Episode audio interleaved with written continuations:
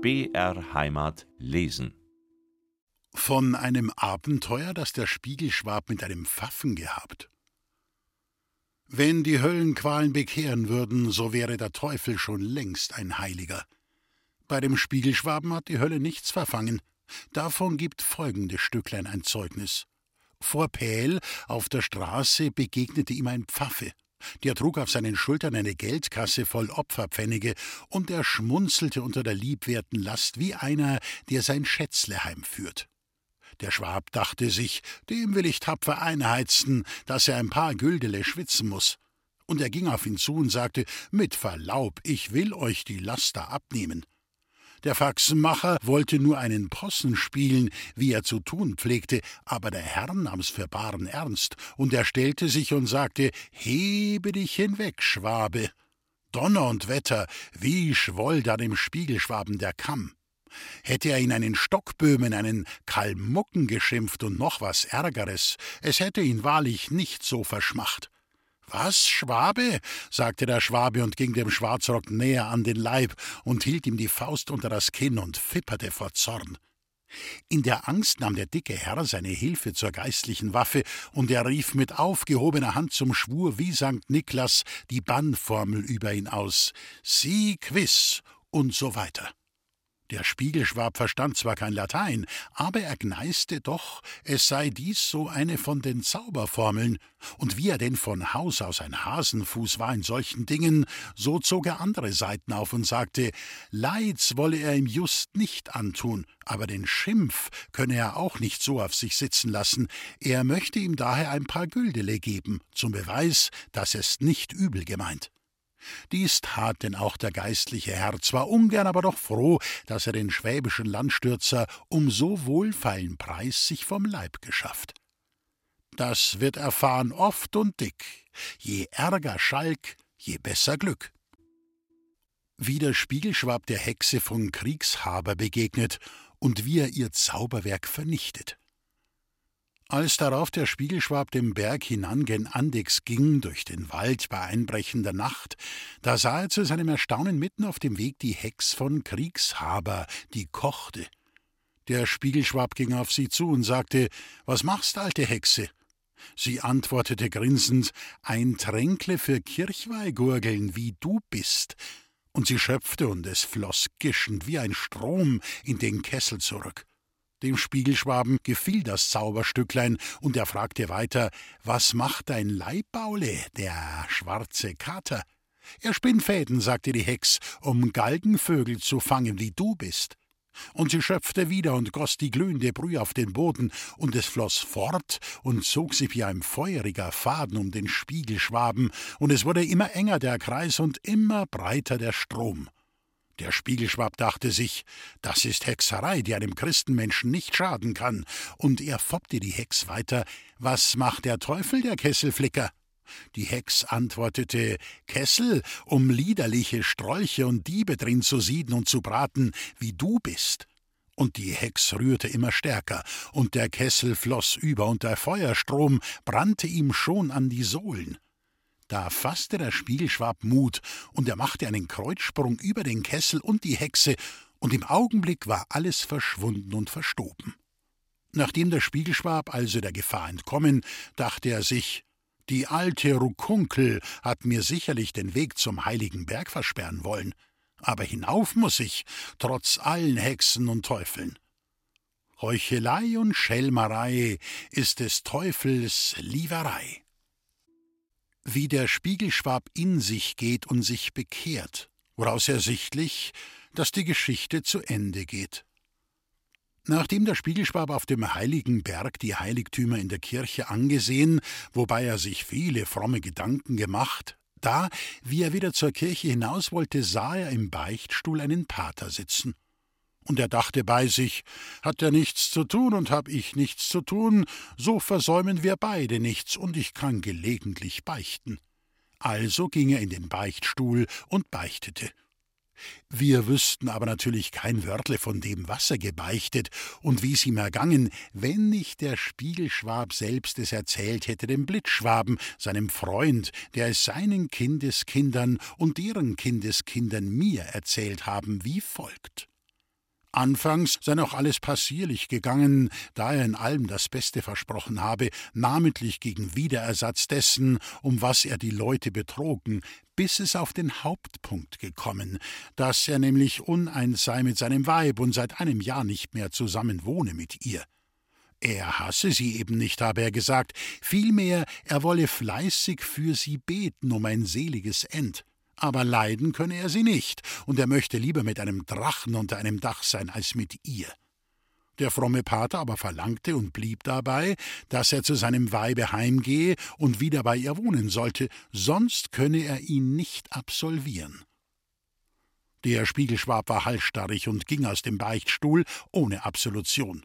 Draußen vor dem Beichtstuhl rührte ihn aber doch sein Gewissen, und er dachte an die Friedhofblümlein auf seinem Kopfe und es wurde ihm ganz kurios ums Herz.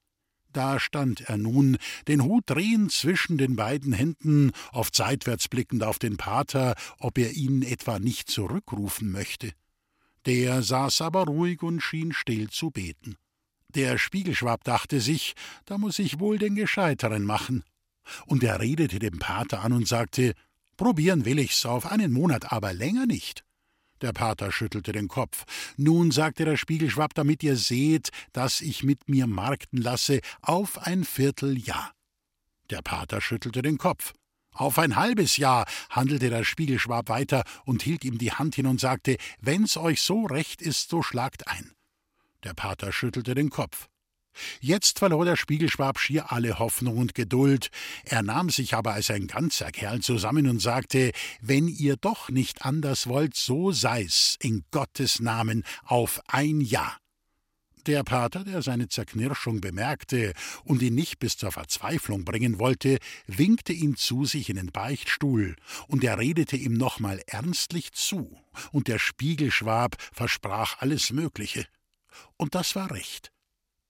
Von Andex aus wandte sich der Spiegelschwab vorerst nach Grafrath. Dort liegt der Leichnam des heiligen Rasso, der, wie er hörte, ein großer Held gewesen ist. Der Spiegelschwab meinte, er müsse wohl ein böses Weib oder sonst ein Untier gebändigt haben. Und also verlobte er sich zu ihm. Wer Recht beichtet, das Herz erleichtet. Ein Kapitel, worin nichts von Streichen vorkommt was also überschlagen werden kann. Der Mensch ist nie langweiliger, als wenn er über sich selbst nachdenkt. Und also ist nichts von weiteren Streichen des Spiegelschwaben zu erzählen, wie er jetzt seines Weges geht nach Meitingen zu seinem Freund, dem Blitzschwaben. Um jedoch den günstigen Leser von ihm zu unterhalten, will ich von seinen Sprüchen reden, die er im Brauch hatte, woraus neuerdings erhellet, dass er ein sinnreicher Kopf gewesen, wie es denn die Schwaben alle sind, die Dummen ausgenommen. Wenn von Weibern und Heiraten die Rede ist, so pflegt er zu sagen, Weib und Geld ängstigen manchen, wie sieben Hund einen Hasen im Feld. Und der Ehestand ist kein Geschleck, sondern ein Joch. Und gilt die Bosheit etwas, so ist ein Weib teurer als hundert Männer. Wenn von seinem Weib Meldung geschah, sagte er, böse Hunde sind gute Wächter, sang ein Bauer von seinem bösen Weib von den Weibern überhaupt, sie hätten einen vielfältigen Rock und einen einfältigen Kopf. Gefragt, wie es ihm ergehe, antwortete er Vortrefflich, ich lebe stattlich, trinke viel, ess nicht wenig und bin niemand schuldig als den Leuten. Sonst hatte er auch im Spruch Was den Leuten zuwider ist, das treib ich. Wo man mich nicht gern hat, da bleib ich. Vorm Essen und Trinken pflegte er zu sagen das Trinken geht alle Tag, und gegessen muss sein, und wären alle Bäume galten. Und guter Wein verdirbt den Beutel, der schlechte den Magen, doch besserer Beutel als der Magen verdorben. Zu einem Nachtlichle und Saufbruder sagte er einmal, nicht wahr, Nachbar, die ganze Nacht gesoffen, ist auch gewacht. Wenn sich einer über schwere Arbeit beklagte, pflegte er zu sagen, wenn's so lustig und so leicht wär, so tät's der Bürgermeister selbst. Warf man ihm vor, dass er sich seine Arbeit zu teuer bezahlen lasse, sagte er, das braune Bier muss seine Ursache haben. Von einem Faulmenschen sagte er, er hat Lust am Arbeiten, wie der Hund zum Hechellecken, und er steht ihm die Arbeit so gut an wie einer Geist der Klagmantel. Von einem Lump und nichtsnutzigen Menschen sagte er, der gilt nichts, wo die Menschen teuer sind, oder Er ist einer, wo dreizehn auf ein Dutzend gehen. Auch wenn man ihn verschenken wollt, so müsst man einen Batzen drauflegen. Wenn er einen unwillig Menschen sah, sagte er, du bist so lieblich wie ein Essigkrug, wenn du nur in die Milch siehst, so wird sie sauer. Oder du wärest ein rechtes Muster auf dem Essigkrug. Auch wenn dein Gesicht am Himmel stünde, die Bauern würden zum Wetter läuten. Von einem hoffärtigen Menschen pflegte er zu sagen, er hält viel auf sich, aber andere Menschen halten auf ihn desto weniger. Von einem neidischen, er sieht auf die Seite wie eine Gans, die Apfel sucht. Von einem groben, er hirzt niemanden als sich und den Herrn Pfarrer. Von einem zornigen, er tut sich auf, als wenn er zehn Teufel gefressen und hätte den elften im Maul. Von einem Lügner, er bleibt bei den Worten wie der Has bei der Trommel. Sonst pflegt er auch vom Lügen zu sagen, Lügen ist eine Hauptsache, denn sie gehe durch das ganze Land. Und wenn Lügen so schwer wäre wie Holz tragen, so würde jeder die Wahrheit sagen. Weise Sprüche, gute Lehren muss man tun und nicht nur hören. Wie der Spiegelschwab nach Meitingen kommt zum Blitzschwaben. Als er nach Meitingen kam, auf dem Lechfeld, traf er seinen Freund im Blitzschwaben im Wirtshaus bei einem Messle weißen Bier sitzen – der war auf wie Betz und sang soeben das Liedlein Ich bin halt so. Ich achte nit das Schmeicheln und achte nit das Heucheln, trotz allen falschen Zungen, denk ich an Goldschmiedsjungen, ich bin halt so, ich bin halt so. Solang ich leb auf Erden, werd ich nit anders werden. So, so, so werd ich bleiben aufs Grab, lass ich's mir schreiben, ich bin halt so. Potzblitz, sagte der Blitzschwab, als er den Spiegelschwaben erblickte, bist du's oder bist's nit? Ja, Wägele, du bist's, grüß dich Gott, Lump. Aber jetzt setz dich, Brüderle, wir trinken noch ein paar Messle zusammen, wenn's langt. Dann brechen wir auf, heut noch nach Türkheim zum Kätele und morgen ist Hochzeit. Der Spiegelschwab sagte, also willst du wirklich ernst machen mit dem Kätele? Potzblitz, sagte der Blitzschwab, lieber heut noch als morgen, und ich sag's dir, und du darfst mir's glauben, Skätele ist ein schönes Mädle, Skätele ist ein bravs Mädle, Skätele ist ein Mädle, wie man keins mehr findet in der Welt. Der Spiegelschwab sagte, es gibt nur zwei gute Weiber auf dieser Welt, die eine ist verloren und die andere kann man nicht finden. Dass dich die Katzen kratzen, sagte der Blitzschwab unwillig, jetzt sauf und lass mir Unkheit. Wen einmal der Gammel sticht, höret auf die Wahrheit nicht. Wie der Spiegelschwab dem Blitzschwaben ein Kapitel vom Ehestand ließet. Unterwegs, als sie dies und jene sprachen, kam der Spiegelschwab wieder auf das Kapitel vom Ehestand und den Weibern. Der Mann ist allzeit angeführt mit dem Weib, sagte er, und die Beste ist nichts Nutz. Ist sie schön, so hat er viel Wartens, ist sie hässlich, so hört er viel Eiferns. Ist sie häuslich, so ist sie auch bös. Versperrst du sie, so klaget sie. Lassest du sie gehen, so ist sie in der Leute Mäulern. Zürnest du mit ihr, so hängt sie das Maul. Sagst du nicht, so kann niemand mit ihr zurechtkommen. Hat sie die Ausgaben in Händen, so weh dem Gelde. Führst du die Ausgaben, so verkauft sie den Hausrat. Bleibst du zu Haus, bist du ein Einsiedler. Kommst du zu spät heim, wo hat denn dich der Teufel gehabt? Gibst du ihr schöne Kleider, so will sie sich sehen lassen, kleidest du sie schlecht, so flucht sie dir den Tod. Hast du sie gar zu lieb, so achtet sie deiner wenig, gibst du dich aber wenig mit ihr ab, so schert sie sich um dich gar nicht. Willst du nicht sagen, warum sie dich fraget, so lasst sie nicht ab, bis du es sagest. Kurzum, der Ehstand ist ein Wehstand. Der Blitzschwab hatte indessen, da der Spiegelschwab also sprach, die Geige zur Hand genommen, und er fing an zu stimmen und zu klimpern, immer stärker, stärker, je mehr der andere sprach. Aber du hörst nicht, fuhr der Spiegelschwab fort, nun, so magst du denn fühlen.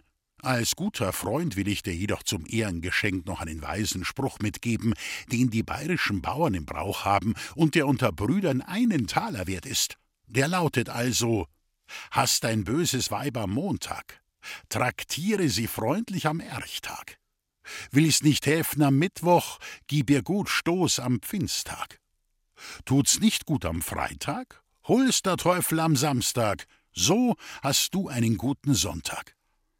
Dass dich der Gicker kratzt, du Schukeler, du Schampedasche, du Schurimuri, sagte der Blitzschwab zornig. Jetzt schweig, sagte er, Trallewatsch, und lass dich heimgeigen. Und er geigte und sang dazu, ich bin halt so. Währenddem brummelte der Spiegelschwab wie ein Dudelsack, einem jeden Lappen gefällt sein Kappen, ist sie auch arm, macht sie doch warm wie der Spiegelschwab zu seinem Weibe heimkehrt und was zu Hause geschehen. Das letzte und schönste Kapitel. Jetzt gehst aber zu deinem Weibe heim, sagte der Blitzschwab zum Spiegelschwaben acht Tage nach der Hochzeit. Ich gehe schon, sagte der, so gern wär eine arme Seele ins Wegfeuer und bleibst fein bei ihr, wie du's dem Pater versprochen, fuhr jener fort, und mach's nimmer so wie das Turnmichli von Augsburg, der sich des Jahres nur einmal sehen lässt. Und ich sag's dir nochmal, sagte er, sie ist wie ausgewechselt seit der Zeit, dass sie dem Bären entkommen. Selbst die Nachbarin sagt alles Gute von ihr. Und auf das Präsent, wie ich dir sag, darfst du dich freuen. Also redete der Blitzschwab dem Spiegelschwaben zu, als dieser von ihm Abschied nahm. Schwabenland ist ein schönes Land, pflegt der Schwab zu sagen, aber heim mag ich nicht. Der Spiegelschwab hatte mehr als eine Ursache sozusagen. Und doch ging er zwar mit wenig Hoffnung, aber voller guter Vorsätze Memmingen zu. In den Hofgärten dünkte es ihm doch alle Bot, als höre er die wohlbekannte Reitstimme Bist du endlich wieder da, du Schlingel? Und als er unters Tor kam, wollte ihm fast der Teufel ins Ohr raunen, er solle wieder umkehren. Und als er sein Haus von der Ferne sah, sank ihm schier das Herz, und die Füße wollten ihn nicht mehr tragen. Da fasste er Mut als ein ganzer Mann und sagte, sei es in Gottes Namen. Und er ging und kam heim. Und sieh da, wie er vor die Tür kam, trat ihm seine liebe Ehehälfte entgegen und trug ein Kind auf den Armen. Grüß dich Gott, Herzensmännle, sagte die Frau, da lug, lug er mal dein Büble an.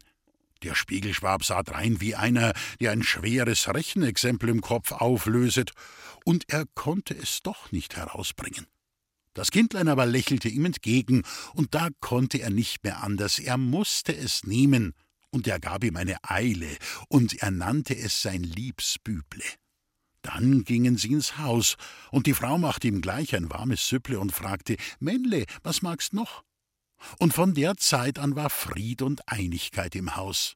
Und die Nachbarin selbst hatte ihre Freude daran, so wie hoffentlich alle, die dies lesen.